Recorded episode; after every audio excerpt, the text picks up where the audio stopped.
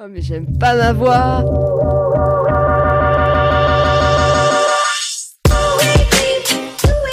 Attends. non, c'est pas naturel. Attends, attends, je l'enlève. Ah, du coup, je rigole comme une débile. Parfait. Oh mais j'en peux plus de ce montage Mais non. Mais ça a pas enregistré C'est beaucoup ou pas 400 écoutes? Euh... Quoi à la fin Coulisses. Le podcast pour apprendre à podcaster.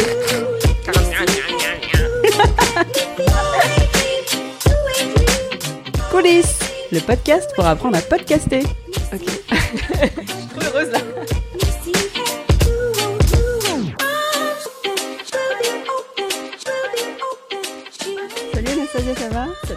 Ça va très bien et toi Bah, c'est un peu la canicule, mais euh, bon, on va faire en sorte de ne pas fondre sous la chaleur.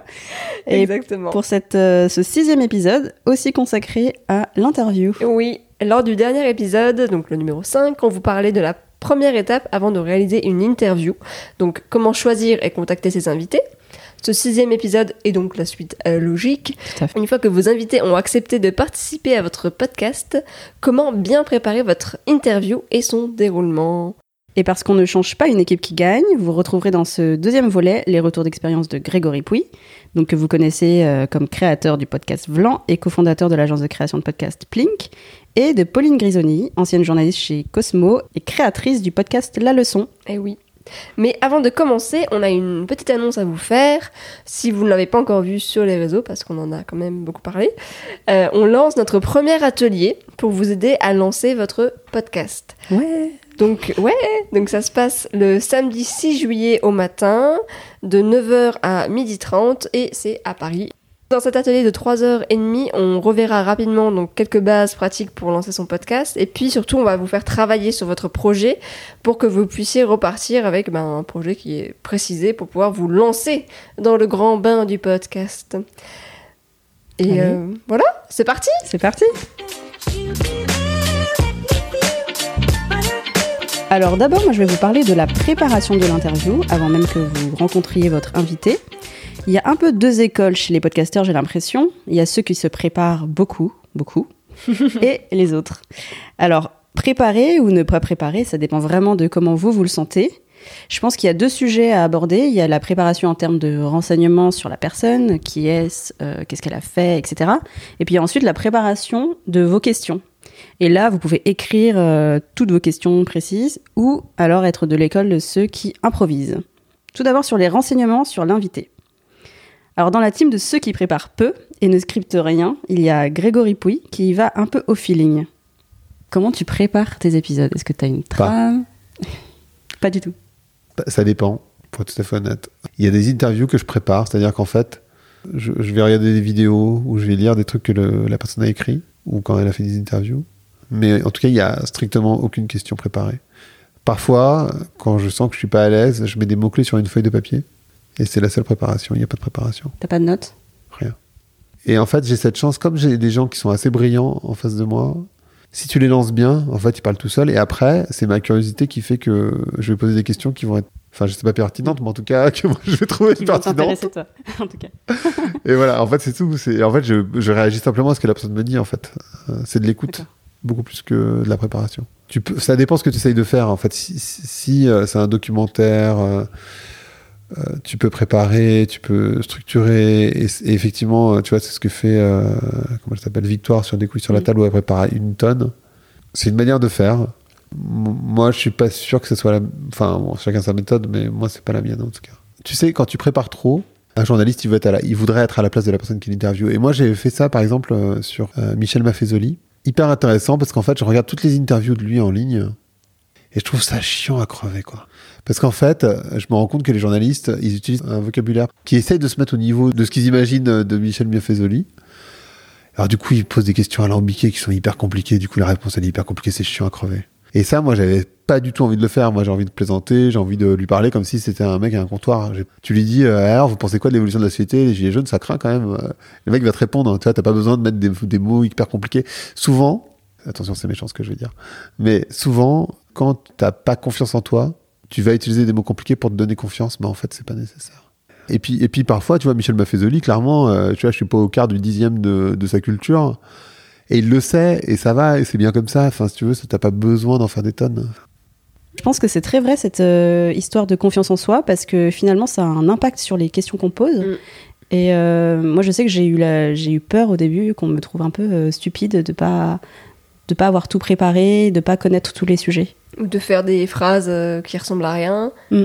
Ou pas à la Trop hauteur. naturel. Mais au final, euh, en étant naturel et en utilisant des mots simples, ça permet aussi à ton invité de se mettre, euh, d'être décontracté, de se dire ok, c'est une discussion, quoi, c'est une conversation à la cool. C'est pas une interview, quoi. Alors par contre si vous êtes moins sûr de vous, surtout si vous commencez, si vous avez peur de ne pas poser les bonnes questions, vous pouvez préparer un peu plus, mais euh, votre façon de faire, de toute façon, vous pouvez la faire évoluer au fur et à mesure euh, de vos épisodes. J'avais d'ailleurs entendu dans une interview euh, d'Antonin Archer de Nouvelle École que la journaliste Laure Adler, qui avait fait des centaines d'interviews, ne préparait pas du tout ses questions en avance, alors même qu'elle est journaliste, euh, et qu'elle n'avait pas de notes comme Grégory Pouy. Mais justement, elle a fait des centaines d'interviews. C'est ça. Je pense qu'on en arrive là quand on est assez sûr de soi. On en revient à la confiance. Alors, euh, on a aussi interrogé Pauline, qui elle aussi se renseigne sur son invité. Elle prépare une présentation, mais après, elle n'a pas non plus de script ou de liste de questions écrites à poser. Je sais que beaucoup de personnes font un script extrêmement détaillé. Ce n'est pas mon cas. Surtout parce qu'il s'agit plus d'une discussion autour d'une histoire que d'une interview euh, avec euh, question-réponse, question-réponse. Donc moi, je vais regarder, je vais essayer de sentir quel est euh, le caractère de la personne que je vais avoir en face de moi, de, de regarder à qui euh, j'ai affaire. Donc je vais regarder beaucoup de talk shows euh, sur lesquels ils ont parlé de leur dernier album, de leur dernier film, etc., etc. Je vais regarder évidemment le Wikipédia pour euh, me remettre en tête toutes les dates et pour pouvoir rebondir en disant bah oui oui bien sûr c'est tel événement euh, durant lequel tu avais perdu à telle époque, etc. Je vais écouter les échecs évidemment euh, dont ils ont déjà parlé, euh, mais c'est pas forcément là-dessus que je me concentre. Et ensuite, euh, j'essaye d'écrire une intro en reprenant quelques moments phares de sa vie professionnelle pour essayer de montrer aux auditeurs à qui est-ce qu'on a affaire, pourquoi est-ce que cette personne a cartonné dans son domaine. Et puis aussi, il y a une petite partie dedans de d'impression personnelle, pourquoi ça me fait plaisir de la recevoir en particulier, pourquoi est-ce que j'ai hâte d'entendre son histoire. Et le reste, c'est libre, c'est sur le moment. Lorsque je fais une interview, dans ma tête, il y a une sorte de petite frise à la Matrix qui se met en marche en mode, ok, d'accord, donc elle a dit ça, ça va pouvoir me faire rebondir là-dessus, je vais pouvoir faire ça au montage. Ok, c'est euh, vers cette piste-là que j'ai envie de l'amener, etc. Je, me fais ma sorte de deuxième euh, petite conférence euh, personnelle dans ma tête pour essayer de réfléchir à comment est-ce que je vais pouvoir guider au mieux mon invité pour qu'elle puisse euh, raconter son histoire de la façon la plus fluide et la plus simple possible et qu'on puisse en tirer des conclusions qui fassent écho à ce qu'elle vient de raconter. Ouais, ce qu'on voit, c'est qu'elle prépare quand même l'interview en amont. Elle se renseigne euh, sur euh, son invité, elle va regarder des vidéos. Par contre, elle prépare pas du tout les questions, elle a pas de script détaillé. Et c'est, ça fait du coup une interview beaucoup plus naturelle. Voilà, qu'elle, découvre au fur et à mesure de son interview elle-même. Oui. Donc je pense que ce qu'on peut retenir sur la préparation et le renseignement sur les invités, c'est que dans tous les cas, même si euh, vous voulez avoir quelque chose de spontané, euh, il faut se renseigner un minimum sur la personne que vous invitez, Ouais. non seulement par respect pour la personne, pour euh, avoir euh, des informations et pas avoir l'impression de débarquer. Ce qui est sûr, c'est que si c'est une personne connue, vous pouvez avoir des informations euh, sur Internet, sur son compte Instagram, sur ses réseaux sociaux. Donc euh, renseignez-vous et suivez euh, ses réseaux.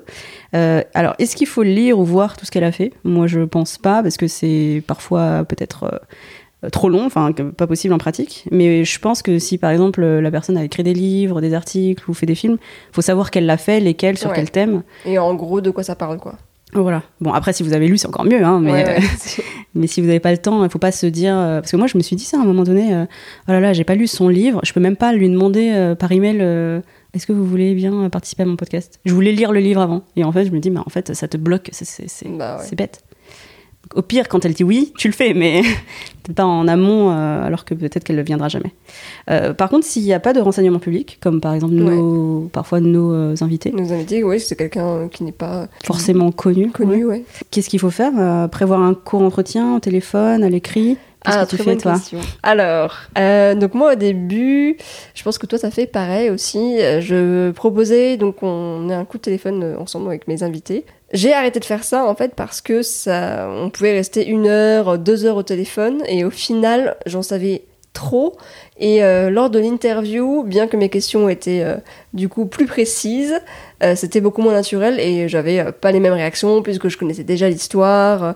voilà, donc aujourd'hui, ce que je fais, c'est que je demande d'avoir un petit laïus, donc un petit texte écrit qui résume le parcours de mon invité. Et en fait, je base mes questions sur ce petit texte-là. Mm. Ouais, j'ai un peu la même évolution, c'est-à-dire que au début, enfin longtemps en fait, euh, j'ai proposé même un entretien moi en vrai, Mm. c'est comme j'étais pas à distance, et en fait euh, c'était super sympa parce que je rencontrais la personne, on faisait connaissance, etc. Mais c'est vrai que je connaissais du coup toute son histoire avant d'avoir l'enre- l'enregistrement, et euh, souvent elle ne répétait pas ce qu'elle m'avait dit. Ouais. Euh, moi, je posais pas forcément les mêmes questions parce que bah, je savais qu'on savait, euh, toutes les deux, on savait qu'on savait. Euh, du coup, c'est un peu moins naturel. Mais par contre, l'avantage quand même, c'est bien de se renseigner en amont, c'est que tu peux avoir un angle quand tu connais un minimum le profil. L'histoire, ouais. Ouais, tu peux proposer des questions plus précises que Mm. juste raconte-moi ton histoire. Mais il faut dire aussi que ça prend du temps, quoi.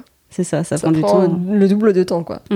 À la fin, en fait, ce qui est bien, je pense, c'est euh, de connaître à peu près le profil pour se dire c'est le bon invité, comme Ouais. dans notre euh, précédent épisode. Euh, mais euh, déterminer, en fait, euh, le jour de l'enregistrement, euh, de quoi on va parler exactement, euh, un peu comme Pauline, Oui. qui t'a parlé dix minutes avant l'enregistrement, en fait. Voilà, donc ça c'est notre manière de faire pour euh, nous renseigner sur la personne. Maintenant, il y a aussi la préparation donc des questions. Ça peut aller d'une trame très générale avec des thèmes ou des mots-clés comme Grégory Pouy, ou alors des questions écrites, précises. D'ailleurs, euh, comme exemple, j'ai en tête Lorraine Bastide parce que ses questions pour la poudre sont scriptées, il me semble. Donc comment préparer une trame? Si vous choisissez de préparer une trame, euh, le mieux c'est d'aller du plus général, donc présentation de la personne, parcours, lui demander de se présenter, des fois ça me peut mettre en confiance parce qu'elle apprivoise le micro, Ouais. Puis elle connaît. Ça, c'est quelque chose et qu'elle puis elle, en général. voilà, elle- en général elle se connaît, donc euh, se présenter c'est une question assez Ouais. facile. Et ensuite, vous pouvez aller vers des questions un peu plus précises dans votre thème, parce que c'est plus facile de rentrer comme ça dans la discussion plutôt que d'arriver en disant alors euh, vas-y raconte-moi euh, ton échec euh, ou, ou, ton rapport avec ta famille. Ouais, c'est mieux de, de commencer plus doucement et d'avoir une montée en puissance. Euh, vous devez aussi prévoir un angle. Qu'est-ce que c'est qu'un angle? Je crois que c'est difficile à définir et comme on n'est pas journaliste, euh, je sais pas si on a la bonne définition. L'angle, en fait, c'est même pas le sujet. Parce que le, le sujet, ça peut être par exemple le voyage pour toi. Et l'angle, euh, ça va être comment euh, survivre euh, sur un bateau pendant euh, tant de mois, par exemple. Du coup, c'est un regard euh, particulier euh, de la vie de la personne. Euh, parce que c'est vrai que le récit chronologique de la vie et l'œuvre d'une personne, ça peut être intéressant, mais ça devient vite ennuyant. Bah, moi, je. Enfin, si je peux donner mon. mon ressenti là-dessus, c'est vrai que j'ai tendance à ne pas prévoir d'angle avant, donc en savoir que la personne a une histoire intéressante, et lui poser des questions vraiment sur euh, tout son parcours pour voir euh, vraiment l'évolution de par quoi elle est passée, euh, comment le voyage a influencé en fait son choix de vie aujourd'hui. Et c'est vrai que du coup, ça fait des épisodes euh, d'une heure, voire parfois plus que je dois réduire. Et alors que si tu focuses sur quelque chose en particulier dès le début, et ben tu sais que tu focuses que là-dessus et tu Mm. poses des questions que là-dessus quoi. Ouais, non mais je suis complètement comme toi, c'est-à-dire que je fais exactement pareil. Je, je, je demande toutes les questions euh, de euh, l'histoire, de l'enfance, du parcours, etc. Je fais tout et c'est très très long. Et en fait, là, je parle d'angle justement parce que je crois que c'est c'est pas la meilleure méthode, en tout cas pour moi. Peut-être que finalement euh, c'est bien à faire et que les gens vont écouter une heure et demie.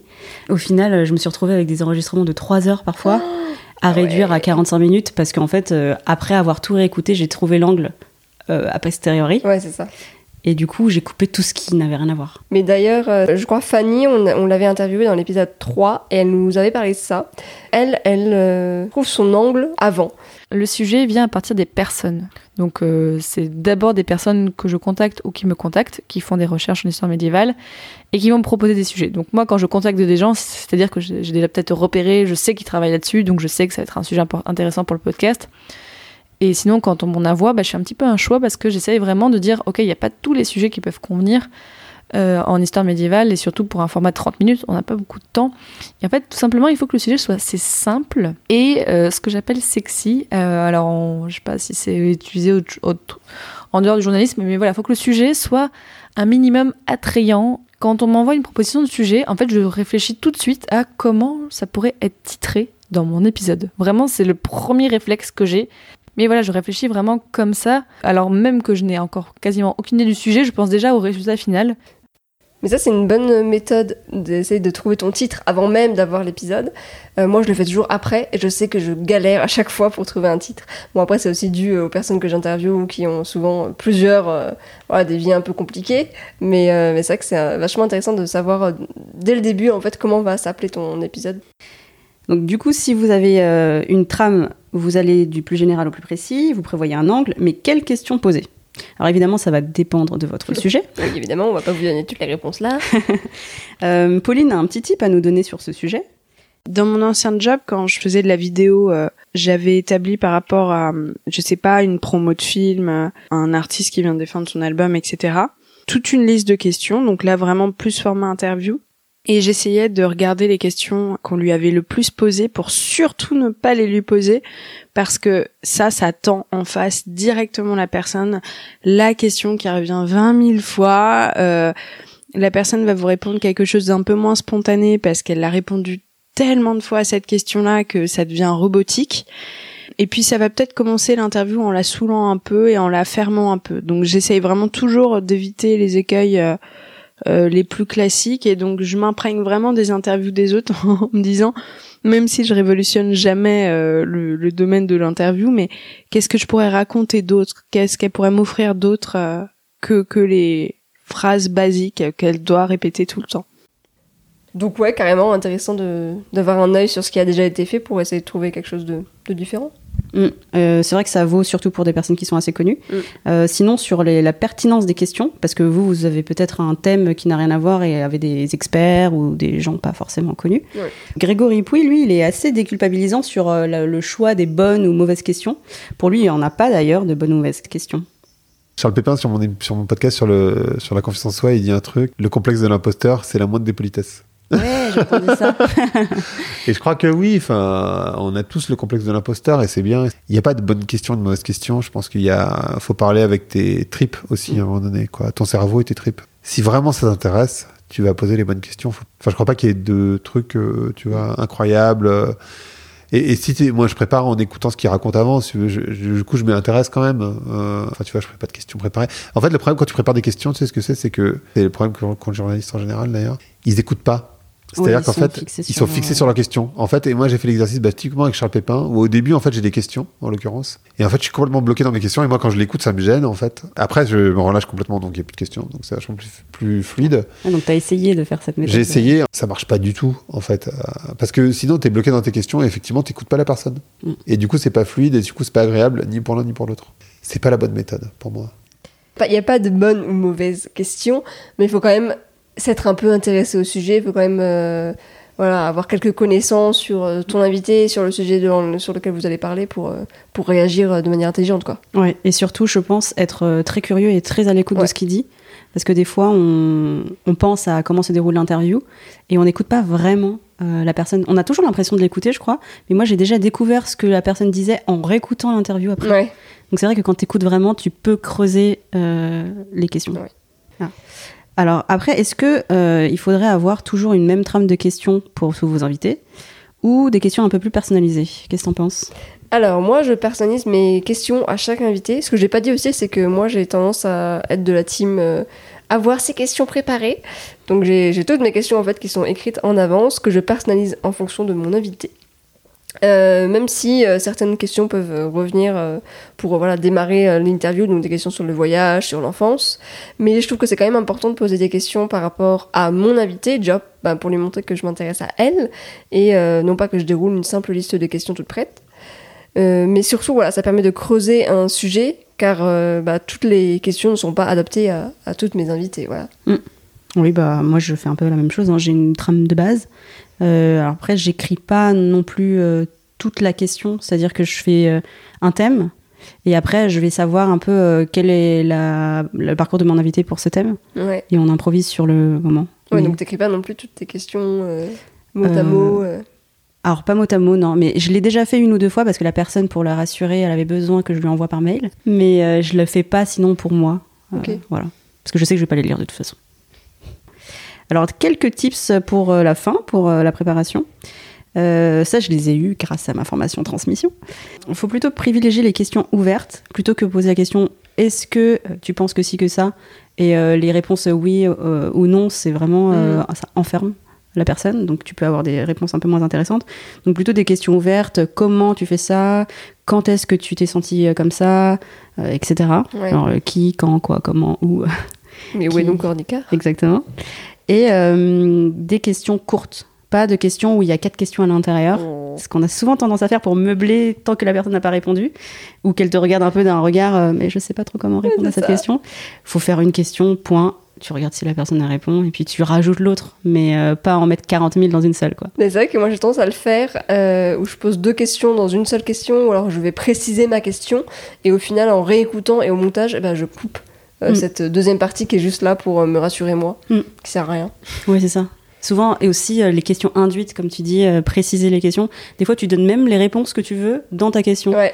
Et moi, je l'ai beaucoup fait, et c'est vrai que c'est désagréable quand on écoute. Quand tu dis, ah, par exemple, comment tu te sens toi euh, dans euh, ton origine? Est-ce que tu te sens plutôt comme ci, comme ça? Bah, en Ouais, fait, faut c'est pas dire, est-ce que Ouais, tu te sens Faut plutôt comme ci, libre, comme ça? euh, court. Donc voilà, en conclusion, euh, je pense qu'il faut un minimum préparer l'interview, se renseigner sur la personne, par respect et pour vous, pour avoir des choses intéressantes à dire.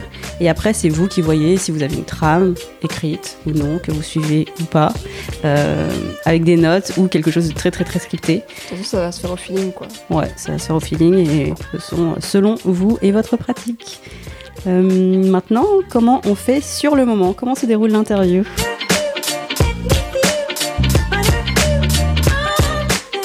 Alors, donc ça y est, c'est l'heure de votre première interview. Vous êtes donné rendez-vous dans un lieu calme, votre matériel est prêt. Vous aussi, bah, c'est parti. Premier conseil, donc mettre à l'aise votre invité. Donc n'entrez pas tout de suite euh, dans le vif du sujet. Parlez-lui de la, la pluie, du beau temps ou d'un autre sujet. Si vous accueillez votre invité euh, chez vous, proposez une boisson, demandez si le chemin était facile à trouver. Voilà, juste soyez poli en fait, tout simplement. Euh, avant de commencer l'interview, un autre truc qu'il faut absolument faire, donc c'est briefer votre invité parce que c'est peut-être sa première interview, peut-être pas, mais chaque euh, interview est différente. Pour être soi-même à l'aise, également, donc donner toutes les infos sur le déroulement.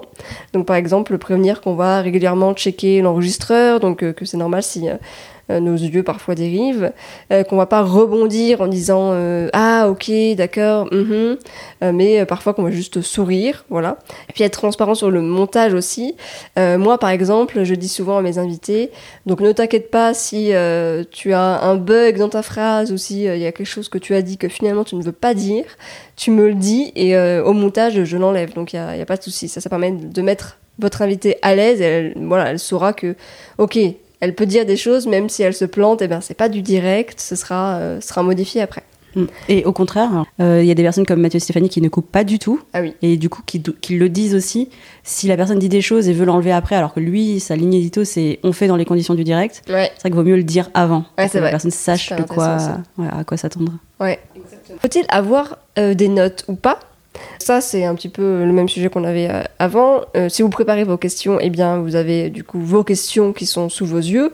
Euh, moi, ce que j'essaye de faire, c'est toujours d'avoir mon ordinateur du côté avec mes questions. Je vais lire la question, mais je vais regarder mon invité dans, sa réponse. Voilà, donc j'essaie d'être quand même concentré sur mon invité. Enfin, je parle là, je parle de de vraie vie. hein. Ça me, bah déjà moi, ça me ra- rassure aussi d'avoir un support. Donc je vais, je vais lire mes questions, mais je les lis euh, sur un ton parlé. Voilà, donc ça reste quand même naturel, je pense. Euh, pour coulisses, donc on a un texte qu'on prépare puisque c'est quand même beaucoup de préparation pour coulisses. hein, c'est beaucoup plus, plus préparé que nos podcasts, enfin en termes de Ouais. script. hein. Bah oui, parce C'est comme on est faut- Voilà, déjà on est deux, donc ça demande de l'organisation. Et puis on parle de contenu euh, qui va être informatif. Donc Ouais, c'est plus pédagogique ça. que, ça qu'une se prépare. On a une trame, mais on se, donc on se répartit la parole en amont, même si on ajoute des choses euh, en live. Mais ça reste naturel quand même, je pense. Bah, je crois, je crois. Et toi, du coup, pour Melting Pot? Bah, pour Melting Pot, du coup, j'ai, comme je disais, euh, les thèmes de mes questions, euh, qui sont toujours les mêmes pour tout le monde. Et ensuite, en fait, j'ai des notes. Enfin, j'ai des notes. En gros, j'ai une page avec écrit en gros euh, les thèmes pour ne pas les oublier. Mais je regarde jamais les notes. Et au final, maintenant, je les. Enfin, si je les fais toujours, mais je les, je les utilise pas. C'est vraiment que pour me rassurer psychologiquement. Et sinon, tout se fait euh, avec la personne, en fait. Euh, j'ai pas de notes. Enfin, Un vrai journaliste. Le mieux, c'est de rester naturel et spontané. Donc, avoir des notes, c'est vrai que ça permet de, de faire sérieux et puis de, se rassurer soi-même. Mais il faut pas trop les regarder, voilà, pour pas perdre en spontanéité des échanges. Ce que je fais, donc j'ai mes questions. Par contre, si euh, on a déjà abordé un thème, bah, je vais pas reposer la question. Et puis, euh, si c'est euh, quelque chose finalement, bah, je trouve que c'est plus intéressant, je ne pose pas la question. Voilà. Donc, il y a avoir des notes, donc ces questions préparées en avance, et puis prendre des notes aussi pendant l'interview. Et Pauline nous raconte l'impact que, que couper le contact avec un invité peut avoir. Ça m'arrive de noter un mot ou deux, mais pour qu'une personne arrive à se lâcher au micro, il faut absolument la regarder dans les yeux. C'est un mécanisme bizarre, mais humain et universel.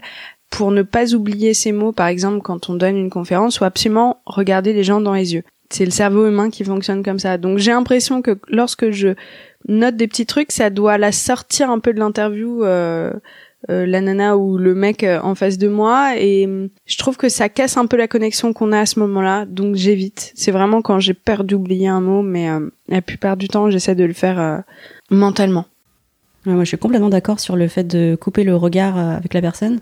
Ouais. Parce que rien que, par exemple, quand tu check l'heure qu'il est ou euh, si ton enregistreur enregistre toujours, la personne euh, est déstabilisée, en fait, et, et euh, se dit, mais est-ce qu'il y a un problème?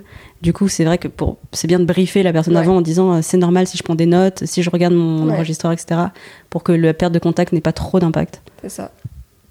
Euh, maintenant, on va passer donc à la partie de pendant votre interview. Donc là, vous êtes tous les deux confortablement installés.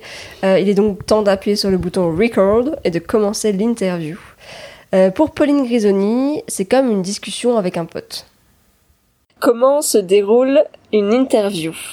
Mon invité arrive chez moi ou alors je vais euh, à l'endroit où on s'est donné rendez-vous. Je réexplique mon concept pour qu'il ait bien en tête, comment dire, l'essence même de mon podcast.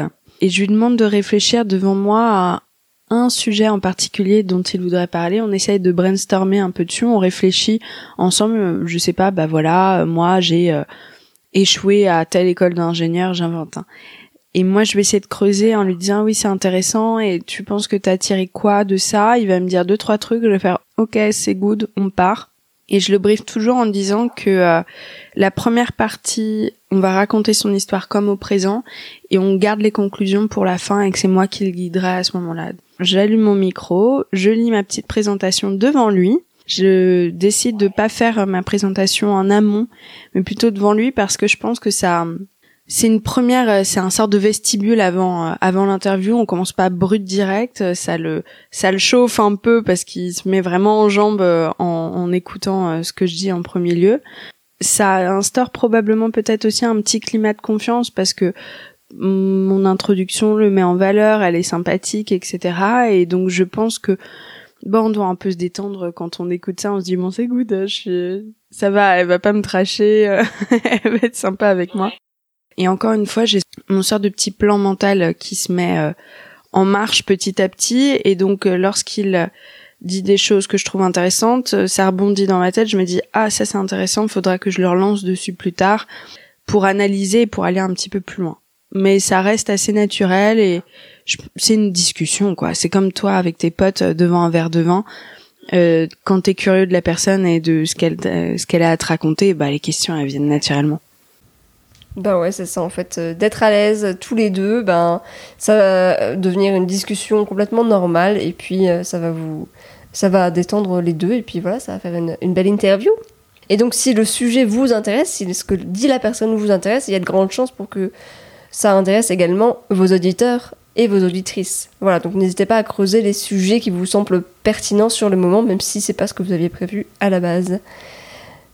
D'ailleurs, faut-il parler de soi dans le podcast Voilà, Parce qu'on entend parfois dans, certaines, euh, dans certains podcasts, certaines interviews où euh, le podcasteur va réagir en disant oui, ben moi j'ai vécu ça, nanana, on l'a beaucoup entendu sur Nouvelle École. Et moi je trouvais ça vachement intéressant d'avoir aussi euh, ce côté-là. euh. Donc personnellement j'aime beaucoup. Mais après, ça dépend, ça peut aller un peu loin et on peut Ouais. se dire, euh, Ah, c'est agaçant, là, j'ai pas envie d'en- d'entendre son histoire, mais celle de l'invité. Ouais, c'est ça. Et en fait, le, le tout, c'est de réussir à pas tourner l'interview vers vous, mais quand même réussir à garder euh, l'objectif en tête qui est de mettre en avant votre, votre invité, quoi, d'en apprendre sur votre invité. D'ailleurs, on a demandé euh, à Grégory euh, son avis sur, le, sur ce sujet. Je pense que c'est essentiel ait, euh, qu'on ressente qui tu es à travers les questions que tu poses. Mais il faut sans doute pas que ça soit centré sur toi.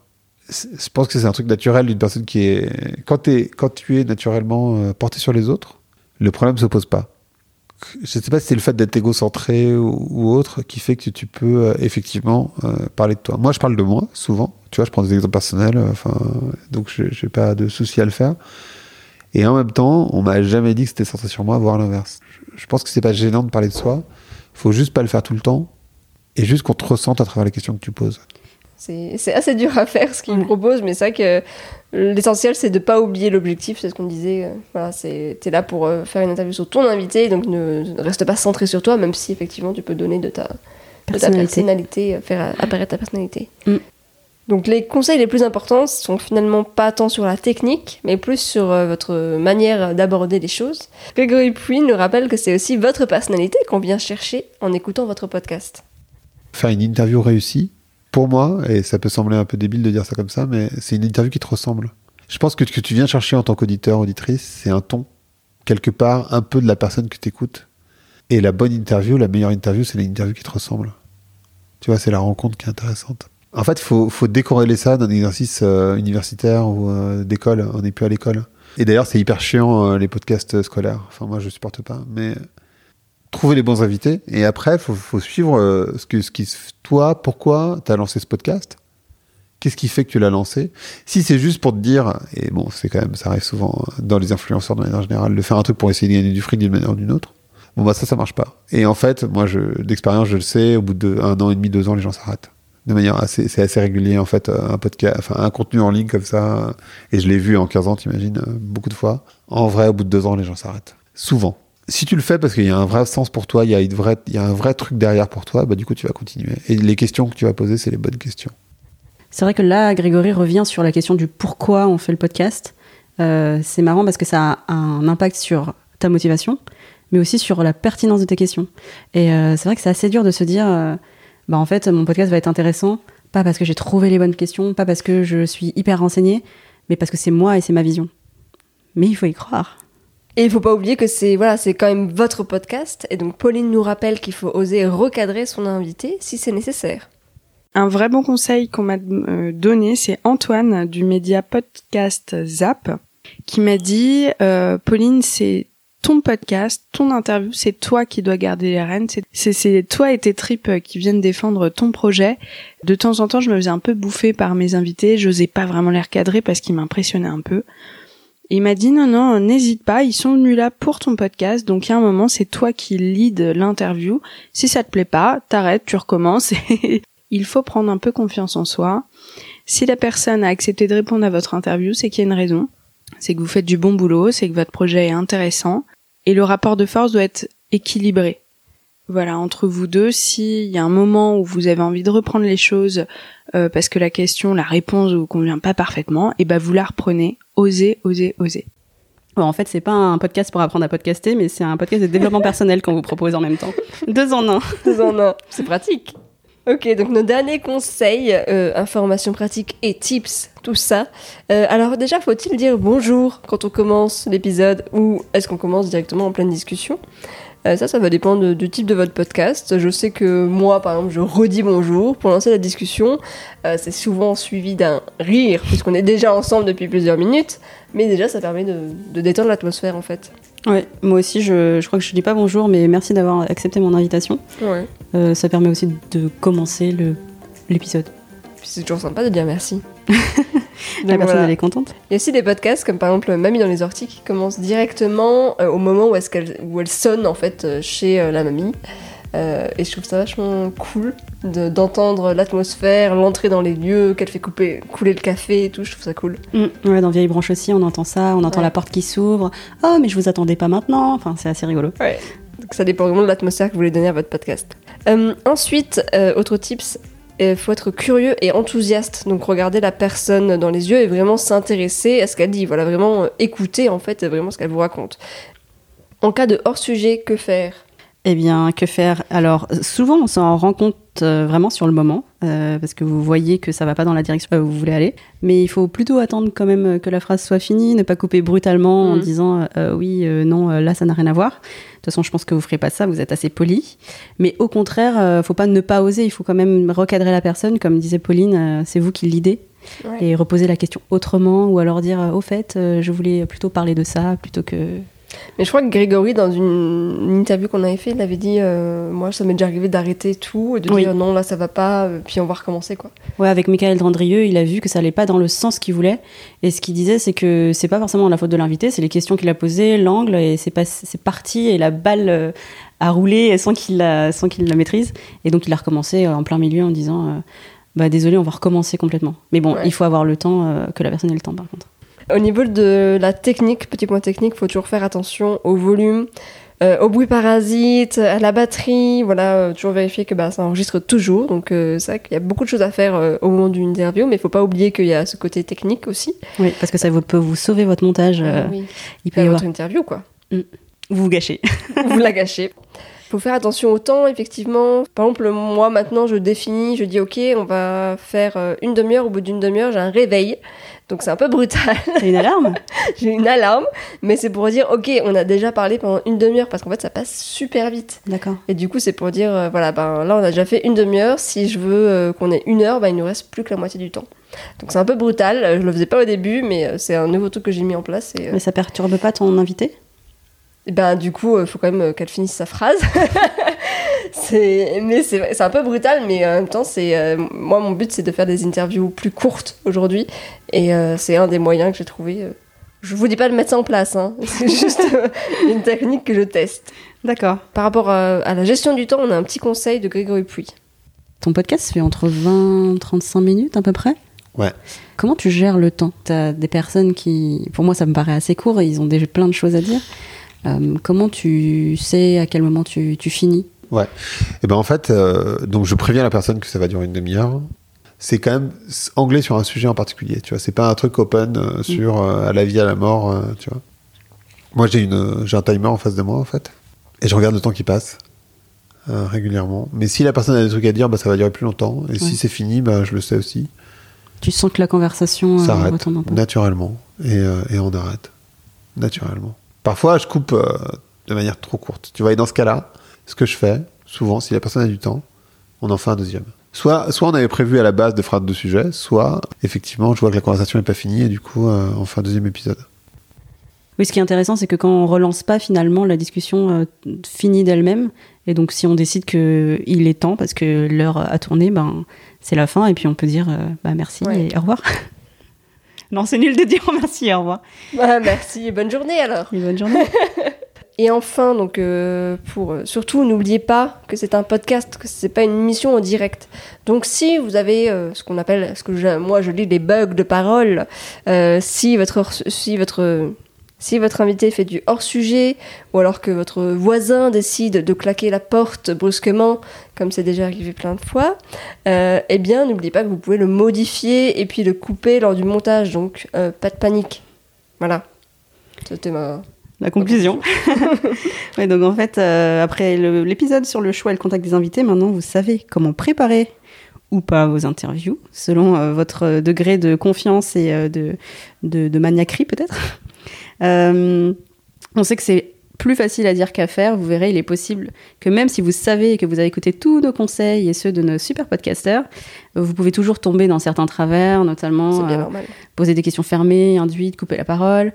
C'est normal, ça se travaille. Ah, D'ailleurs, les conseils qu'on donne sont généraux. Euh, il se peut que votre interview soit très intéressante, même si elle ne respecte pas un ou deux conseils, ou euh, que vous faites ça un peu à votre sauce. C'est comme dit Grégory Pouy, euh, la bonne interview, c'est l'interview qui vous ressemble. Tout à fait, c'est beau. On espère que cet épisode vous a plu et que vous avez appris beaucoup de choses pour faire évoluer votre podcast. Et de notre côté, on va aussi essayer de Ah les mettre en moi, J'ai pratique. beaucoup appris là. Ah ouais, on va essayer de faire tout ça nous aussi.